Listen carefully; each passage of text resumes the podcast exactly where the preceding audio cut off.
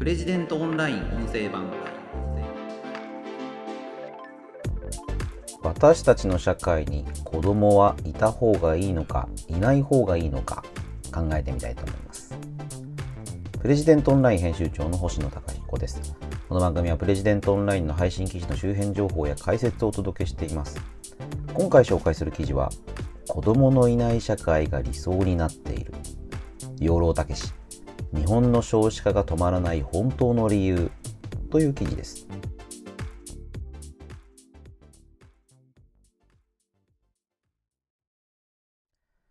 こちらの記事は解剖学者東京大学名誉教授の養老たけしさんの著書「ものがわかるということ」小電車から出てる本ですけれどもこの一部を抜粋して記事にしているものになります。記事のリードを読みます。なぜ日本の少子化は止まらないのか。解剖学者の養老たけしさんは現代の人はお金にならない自然は価値がないとして消していっている。先行きのわからない子供も同じで子供自体には価値がないから投資をしなくなっているのだという。子供に価値はあるのか。世の中に子供はいた方がいいのかいない方がいいのか。まああの養老先生に言わせればこういう問いが出てくること自体が脳化脳に化けると書きますけれども養老先生の言葉で人間が脳化してしまっているまあ、要は頭でっかちになっているということだと思うんですよね。この記事のサブタイトルは、いきなり大人になってくれたら便利だろうと思っているとなっています。子供は子供のままだと、まあ、わがままを言ったり、泣いたり、迷惑をかけたり、大人が世話をしなければいけない。そうじゃなくて、いきなり大人になってくれれば大人だけの社会になって何事もスムーズに進む。子供がいると何やらめんどくさい。子供がいない社会の方がスマートなんじゃないか。という考え方。今の都会人はそういう考え方をしがちなんじゃないかということを言っています。これあの、どういうことかというのをね、すごくわかりやすく、空き地の話で養老先生が解説されているので、そのところをちょっとご紹介しますね。えー、本の中からにちょっと読みましょう。戦後日本の特徴を一言で言えば都市化につきます。戦後の日本社会に起こったことは本質的にはそれだけと言ってもいいくらいです。都会の人々は自然をないことにしています。木や草が生えていても建物のない空間を見ると都会の人は空き地があるというでしょう。人間が利用しない限りそれは空き地だという感覚です。空き地とは空いているということです。ところがそこには木が生えて鳥がいて虫がいてモグラもいるかもしれない。生き物がいるのだから空っぽなんてことはありません。それでも都会の人にとってはそこは空き地でしかないのです。それなら木も鳥も虫もモグラもいないのと同じです。何しろ空き地、空っぽなんですから、要するに木が生えている場所は空き地に見える。そうすると木のようなものはないことになってしまうわけです。空き地っていうのは変じゃないかっていうことですよね。いや、本当にね、あの、その通りだと思うんですよね。土地を利用できるかどうか。ある土地が利用されていなければ、その土地は空き地である。というのが、まあ、養老先生に言わせれば都会の人の発想ということです。でも、まあ、考えてみれば、土地に空いてるも空いてないもないですよね。誰かの持ち物っていうことはあるんでしょうけれども、土地そのものには、木とか、虫とか、鳥とか、そういうものが必ずいる。何もない更地っていうのはないんですけれども、でも、ないんだ。そんなものは、まあ自然、あの、経済的な価値はないのだから、ないものと一緒だというふうに考える。うんだからそれ、これはね、結構面白い、面白いっていうか、まあ考えれば当たり前のことですよね。例えばこんなことも書かれてますね。不動産業者にとっても財務省の役人にとっても地面に生えている木なんて切ってしまうだけのものです。誰かに切らせて更地にする。どうして切るかというと本来ないはずのものだからです。そこに木が生えているから家の建て方を変えよう。川や森があるから町の作り方を工夫しよう。そう思うなら木や川森はあなたにとって現実です。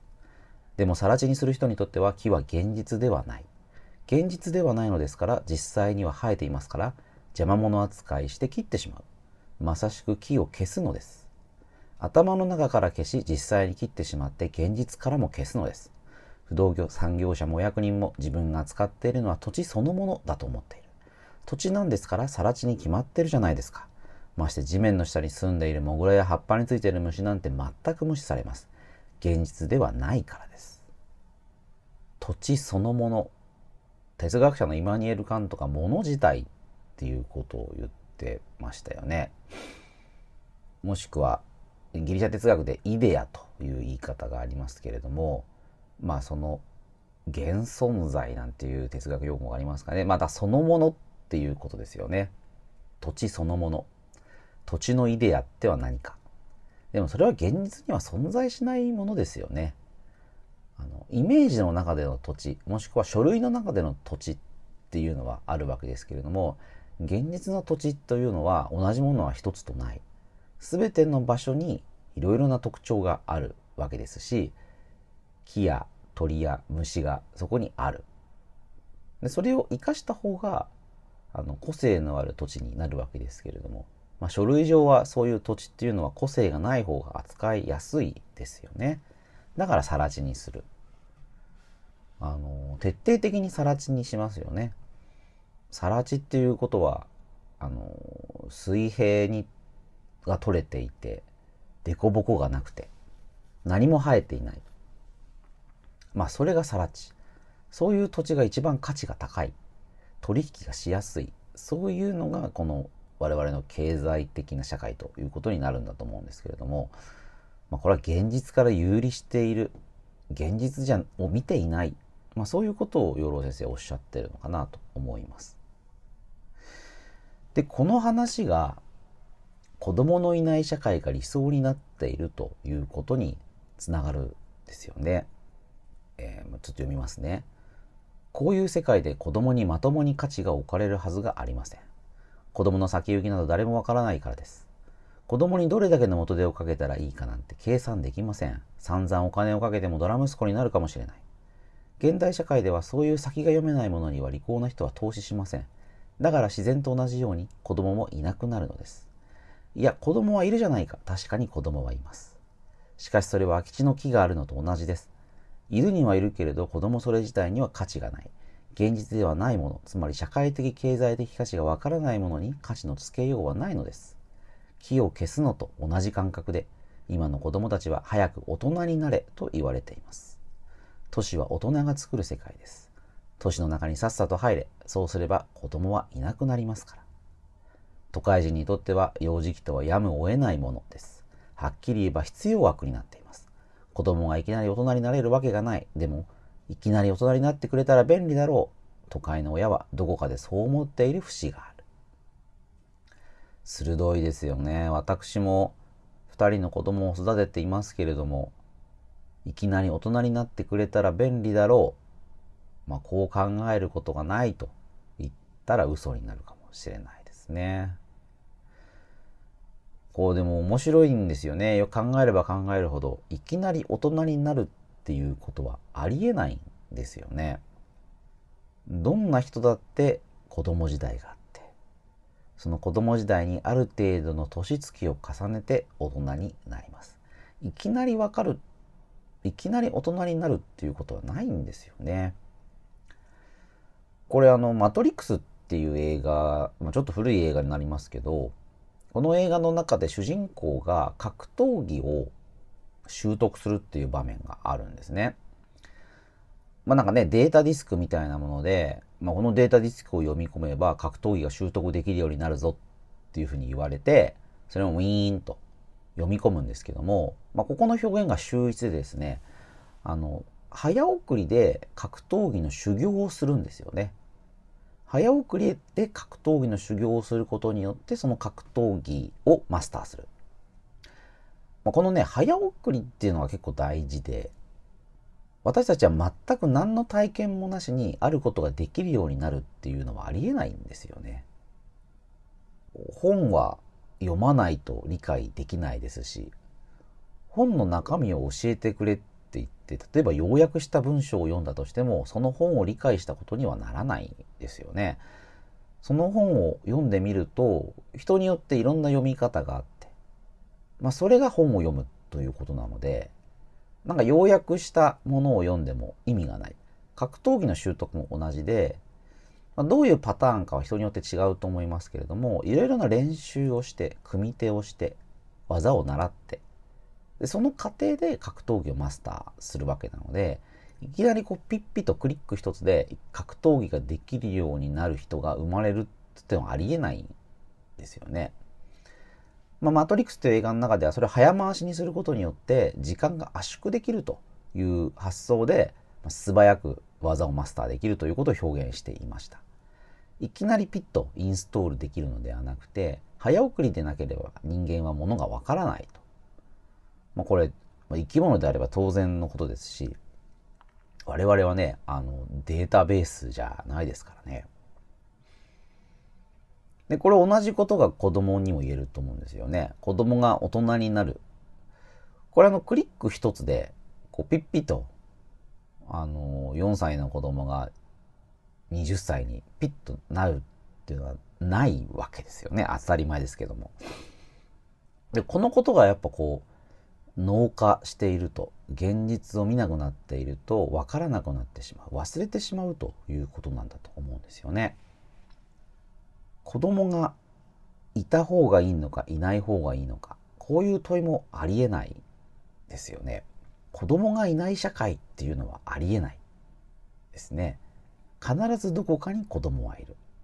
あの、お年寄りもいます。それが人間社会ですよね。大人しかいない社会というのは成り立たない。そういう社会は、まあ何年かすれば全員いなくなってしまうわけです。必ず人間社会には子供がいます。でも都会の人たちは子供に、まあ、社会的経済的価値を認めない、まあ、そこの価値がわからなくなっているので子供っていうのはいない方がいいんじゃないかと思ったりするわけですね。子供ってどこかから急にこう湧いてくるようなものじゃなくて子供には必ず両親がいてそれが育てられて大人になってるまあ、こういう当たり前の現実を我々は分からなくなってしまっているということですよね。子育てっていうのもね、なんか結構考えられる、考えさせられるというか、まあ、僕もだから若い頃は結婚して子供を持ってっていうのは、イメージとしてはかっこ悪いっていう感覚あったんですよね。本当にお恥ずかしいんですけども、なんかこう自立した大人になって暮らしている。で、誰かと結婚するとか子供を持つっていう世の中の当たり前っていうのを疑って常に自立しているという方がかっこいいんじゃないか。なんていうことを思ったことがありますね。二十歳になるかならんかみたいなちょっと恥ずかしい時期ですけども。で、まあそこからね、しばらくして結婚して子供ができるんですけども、まあそうするとやっぱこう、人生って何なんだろうかっていうことが、まあ、分かってくるわけじゃないんですけれども、それまでの自分のこの自立した大人になりたい、そうした生活の方がかっこいいっていうのがどれだけ浅はかだったかっていうのが、こう非常によくわかりますね。生きるとは何かっていうことなんですよね。自立した大人として人生を過ごすっていうのは、あの、それ自体は尊重されることだと思うんですけれども、他方でじゃあ、多くの人が子供を設けてそれを育ててっていうことをやっているのはどうしてかっていうことなんだと思うんですよね。あの、望んで子供を設けられる方もまあいろんな事情で子供ができちゃったなんていう人もいろんなパターンがあるんだとは思うんですけれども、なんかそういうその様々なパターンというのがまさしく人生の味なんだと思うんですよね。いろんなことをやってみる。まあ、結婚も離婚も子育てももしかしたら子供が先に死んじゃうなんていうこともあるかもしれません。それはまあ非常に悲しい体験だとは思いますけれどもそういうさまざまなことがあるというのがまさに人生そのものなんだと思うんですよね。自立した大人として一人で過ごしていく方がいいというのは全てが自分のコントロール下に置けるんじゃないかっていうまあ養老先生の言ってる農家に近いんだと思うんですよね。頭でっかちに考えると、まあ、人生ってそうやってコントロールできるんじゃないか。でもそういうもんじゃないですよね。まあこれ聞かれてる方皆さんお分かりなんだと思うので、ちょっとお恥ずかしいですけれども、まあ例えばその無駄のない人生っていうのは人生じゃないですよね。いや、あの無駄のない人生を過ごしてる人間っていうのはいないですね。他方で人生を無駄にする、人生を棒に振るっていうのは簡単なことだと思います。あのね、いろんな犯罪しちゃうとかあると思うんですけども。でも、後悔のない人生っていうのも考えてみるとちょっと気持ち悪いと思うんですよね。僕の人生一切の後悔がなかった。あの、運転免許の試験でね、私は嘘をついたことはありませんっていうのをチェックしてると、あなたちゃんと試験受けてないでしょって言われるっていうのがありますけど、後悔のない人生、私の人生に後悔はありませんでしたっていうのは変ですよね。だから、どこが無駄でどこが無駄じゃないかっていうのはわからない。で、そういう現実と、まあ、ある種折り合いをつけながら生きていくというところに、まあ、人生の面白みとか、おかしみとか、楽しさとか、生きがいなんていうものがあるんじゃないかなって思うんですよね。っていうか、それこそが私たちが生きてる意味なんだろうなと思うんです。だ子供がいるっていうのは、まあいろいろな不確実性が増すっていうことになりますから、まあどうなるかわからない。まあ養老先生の言葉で言えば、投資をしても割に合うかどうかわからない。散々お金をかけてもドラ息子になるかもしれない。でもそれでいいんですよね。あの、いやね、それはうちの息子がドラ息子になったら困りますけども、でもそうなるかもしれない。そうなった時に、ああ、そうなっちゃったな、というふうに思えることが人生の面白さ、価値なんだと思うんですよ。これ子供がいなかったら当然そういう発想にはならないわけですよね。でこれ子供だけに限らないんだと思うんですよね。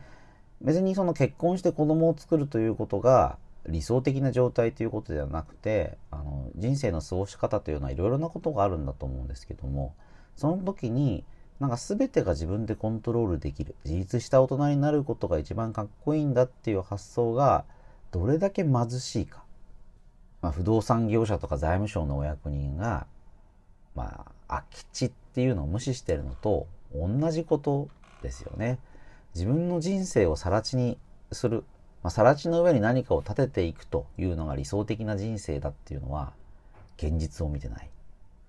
そんな人生ありえないですよね。カタログ上はそういうことあるかもしれませんよね。あの、どこどこ大学に入ってどこどこに入社していくら稼いでどうこう。履歴書にはそういう綺麗な人生が書けるかもしれないですけれども、それをね、過ごしてきてみて、本当に自分の人生これが良かった、まあ、まさに後悔のない人生だったということになるかどうか、まあ、落ち着いて考えればねそうじゃないっていうことは明らかなんじゃないかなと思います。養老先生のねエッセイは本当にどういうも面白くて最高なんですけれどもこの「ものがわかるということ」という本も非常に面白い本なのでもしこちらの内容でご興味持たれた方はあの小電車から出ている本なのでぜひ書籍でね内容をご覧いただければと思います。